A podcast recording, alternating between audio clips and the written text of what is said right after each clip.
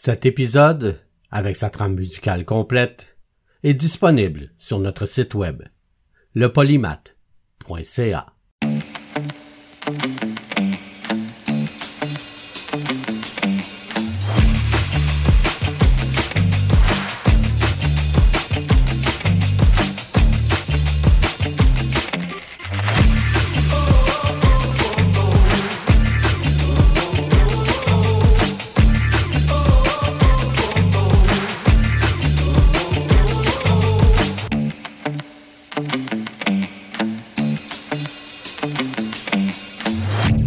Le polymath avec Bruno Laberge.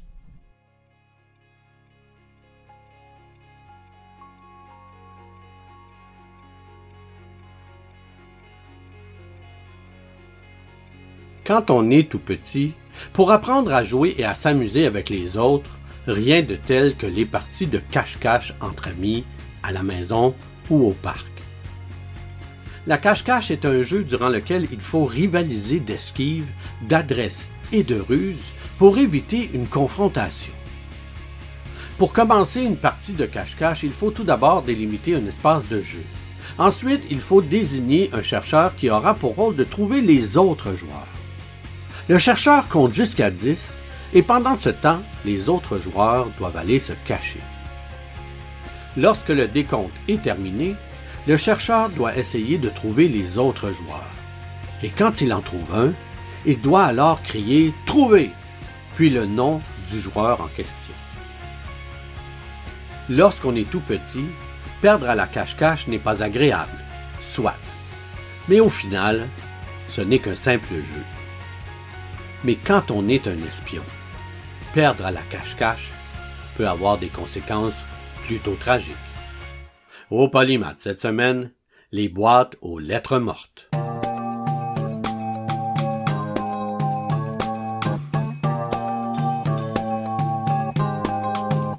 Oh, j'aimerais ça. Padadiyadnada. Que tu ne saches pas tout de moi. Du mystère, quitte à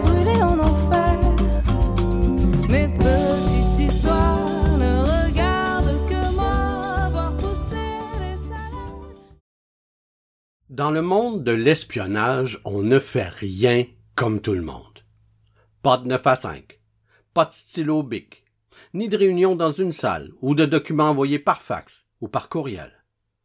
Parce que un espion, ça peut être en service 24 heures sur 24 et ça utilise des méthodes pour ne pas être vu et transmettre des informations de façon discrète, voire même secrète.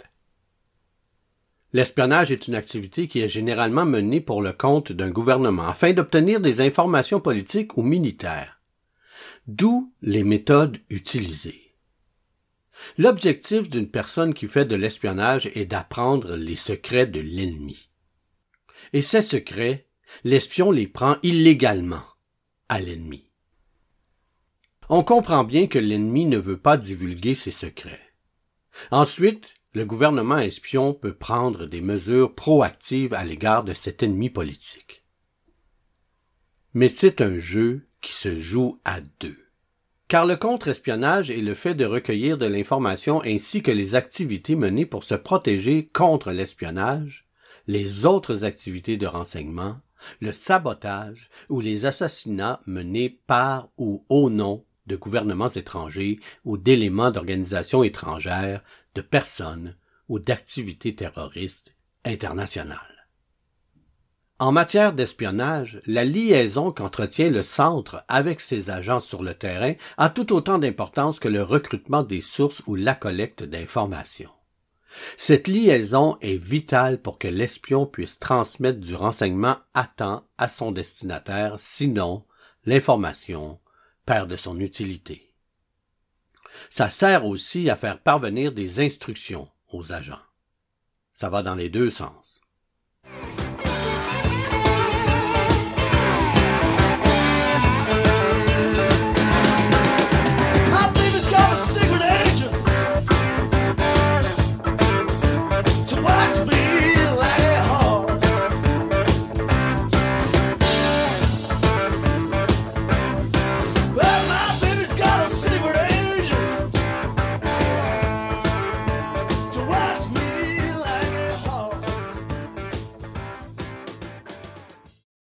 La liaison avec le centre est toutefois l'une des principales vulnérabilités d'un agent de terrain.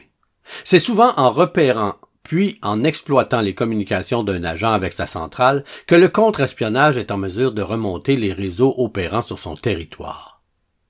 Une liaison fiable est donc particulièrement délicate à organiser, car elle doit préserver le secret sur la nature, l'origine et le destinataire du renseignement, afin de ne pas être détecté et utilisé par les services ennemis. La mise en place d'un dispositif de liaison prend en compte de nombreux paramètres. L'état des technologies disponibles, le degré d'agressivité du contre-espionnage dans la zone d'opération, voire la préférence ou la psychologie des agents. Elle combine l'utilisation de plusieurs catégories d'outils, les réseaux de communication grand public, des moyens radioélectriques ou électroniques spécifiques, des rencontres directes ou encore la mise en place d'un dispositif de boîte aux lettres. La boîte aux lettres mortes est une cache géographiquement située en un endroit précis, connue en principe de seulement deux personnes. Celui qui espionne et le correspondant chargé de faire parvenir l'information à ses chefs. Si l'un des deux est capturé, il sera interrogé, gardé à vue, parfois même torturé et arbitrairement emprisonné. Il est donc impératif que les deux complices limitent leur rencontre et leur rapport direct au strict minimum.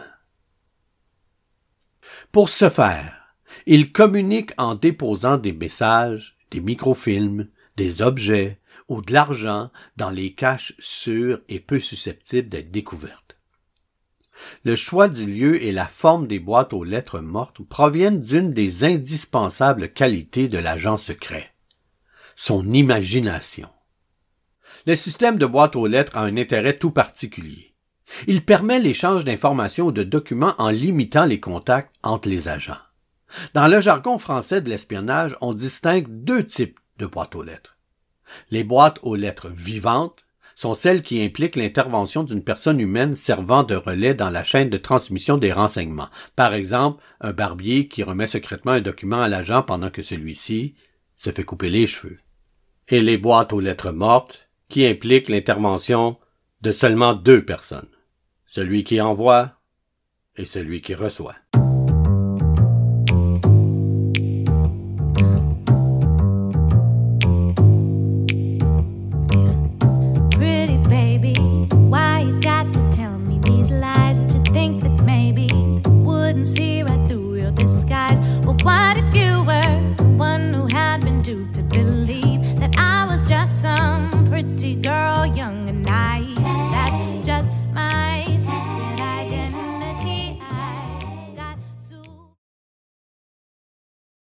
Les boîtes aux lettres mortes, donc, désignent une cachette où un agent ou une source dépose un message qui est ensuite retiré par un autre maillon de la chaîne de transmission.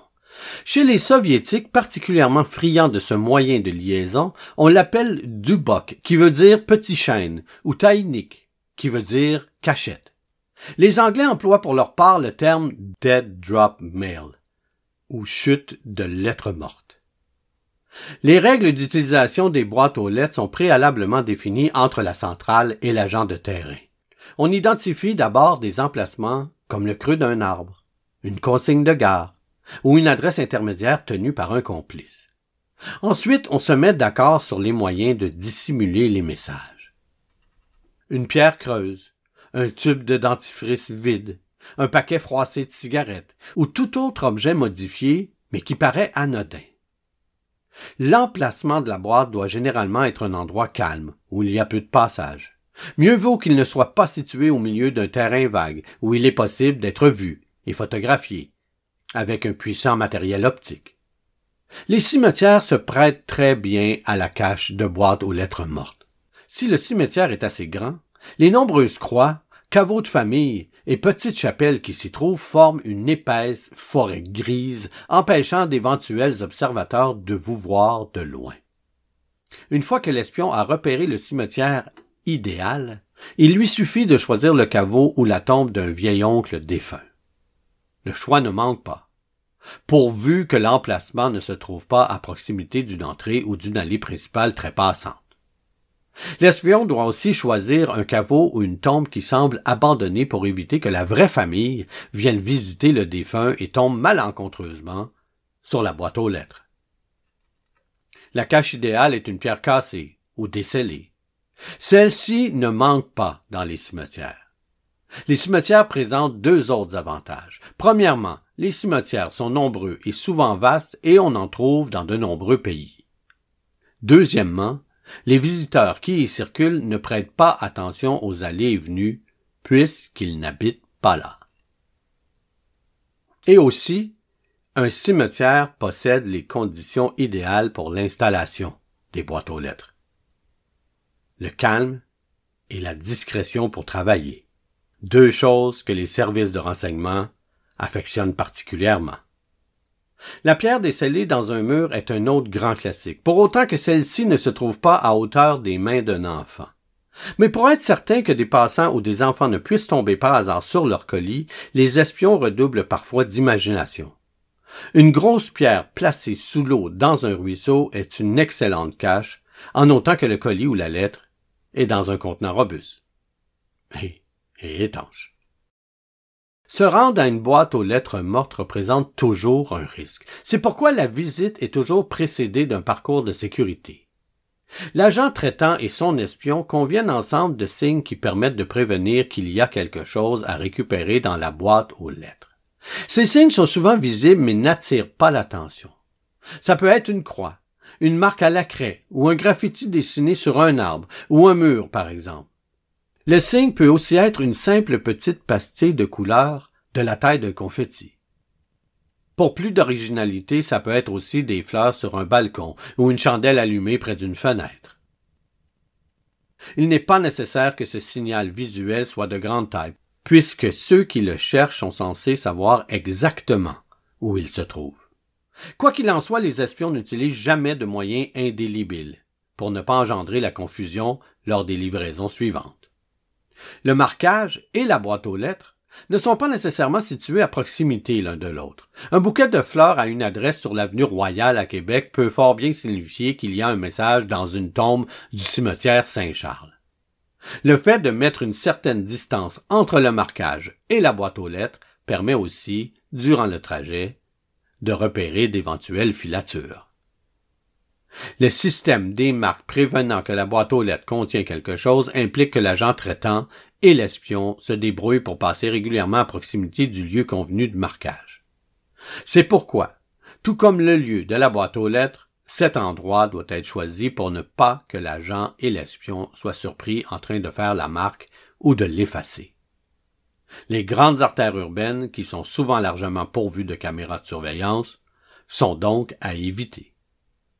Tout doit donc être analysé minutieusement afin de ne pas être péré.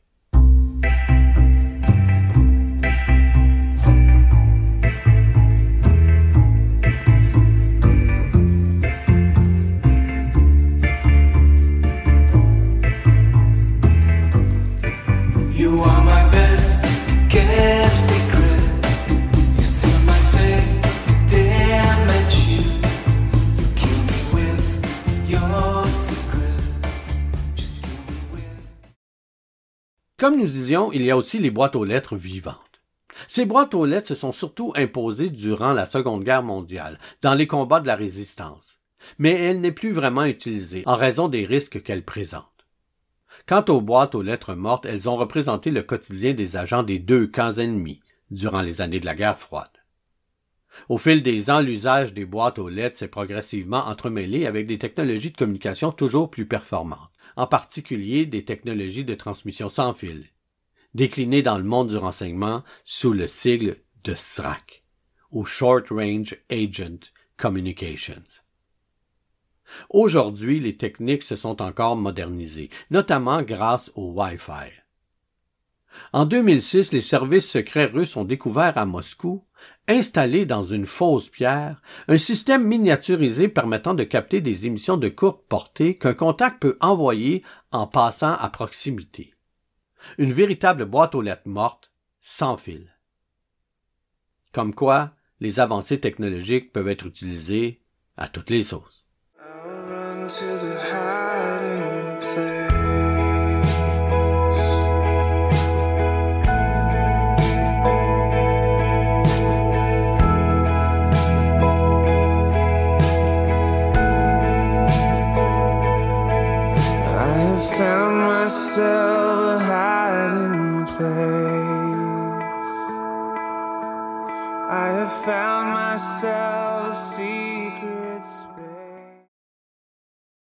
L'histoire de l'espionnage et du contre-espionnage nous rapporte de nombreux exemples de boîtes aux lettres mortes, un accessoire incontournable du monde du renseignement. Ce jeu de cache-cache entre espions et agents et contre-espions et contre-agents se joue selon les mêmes règles que le jeu de cache-cache qu'on jouait nous-mêmes quand on était petit.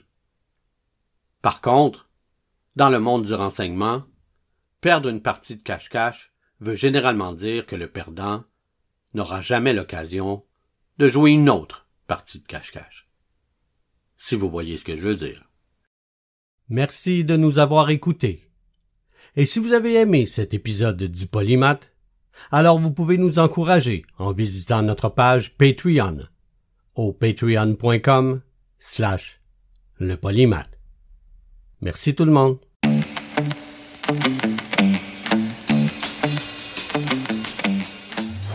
Le Polymath est une production de CKIA FM. Suivez-nous sur le web à lepolymath.ca ou sur Facebook à Le Polymath avec Bruno Laberge.